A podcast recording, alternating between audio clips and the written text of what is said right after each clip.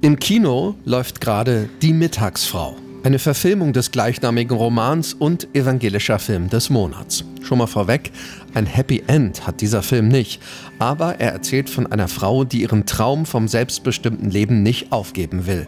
Hervorragend gespielt von Marla Emde.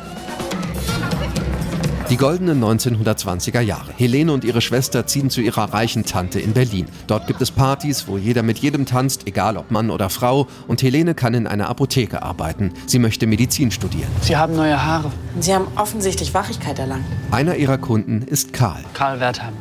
Helene Würsig. Sie kommen sich näher. Und zwischen den beiden wächst eine wunderbare Liebe.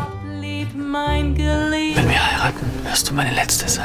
Mein erster und mein letzter wirst du sein. Dann stirbt Karl und die Mehrheit der Deutschen wählt den Faschismus. Du musst ihn endlich vergessen. Im Krankenhaus trifft Helene auf Friedrich. Seit wann haben Sie dieses Herzrasen? Seit ich sie zum ersten Mal gesehen habe. Schließlich heiratet sie den Nazi-Offizier, denn er besorgt ihr eine neue Identität, um ihre jüdische zu verleugnen. Ich werde dich ab jetzt Alice nennen. Eine fatale Entscheidung. Ich würde gerne arbeiten. Meine Frau muss nicht arbeiten. Aber ich. Erst recht, als sie ein Kind bekommt. Sieht sie hier aus? Was bist du nur für eine Mutter? Dieser Film zeigt auf berührende Weise, was autoritäre patriarchale Strukturen mit der Psyche und den Körpern von Frauen machen, lobt die Jury der evangelischen Filmarbeit.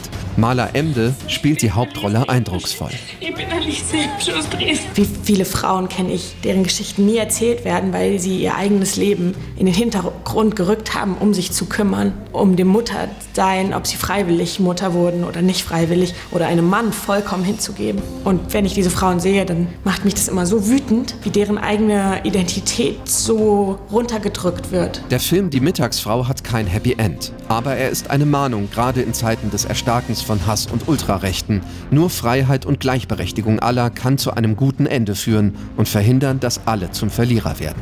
Die Mittagsfrau läuft jetzt im Kino. Vater sagt, dass du ein blindes Herz hast. Aber das glaube ich nicht. Aus der Kirchenredaktion Stefan Erbe, Radio SAW.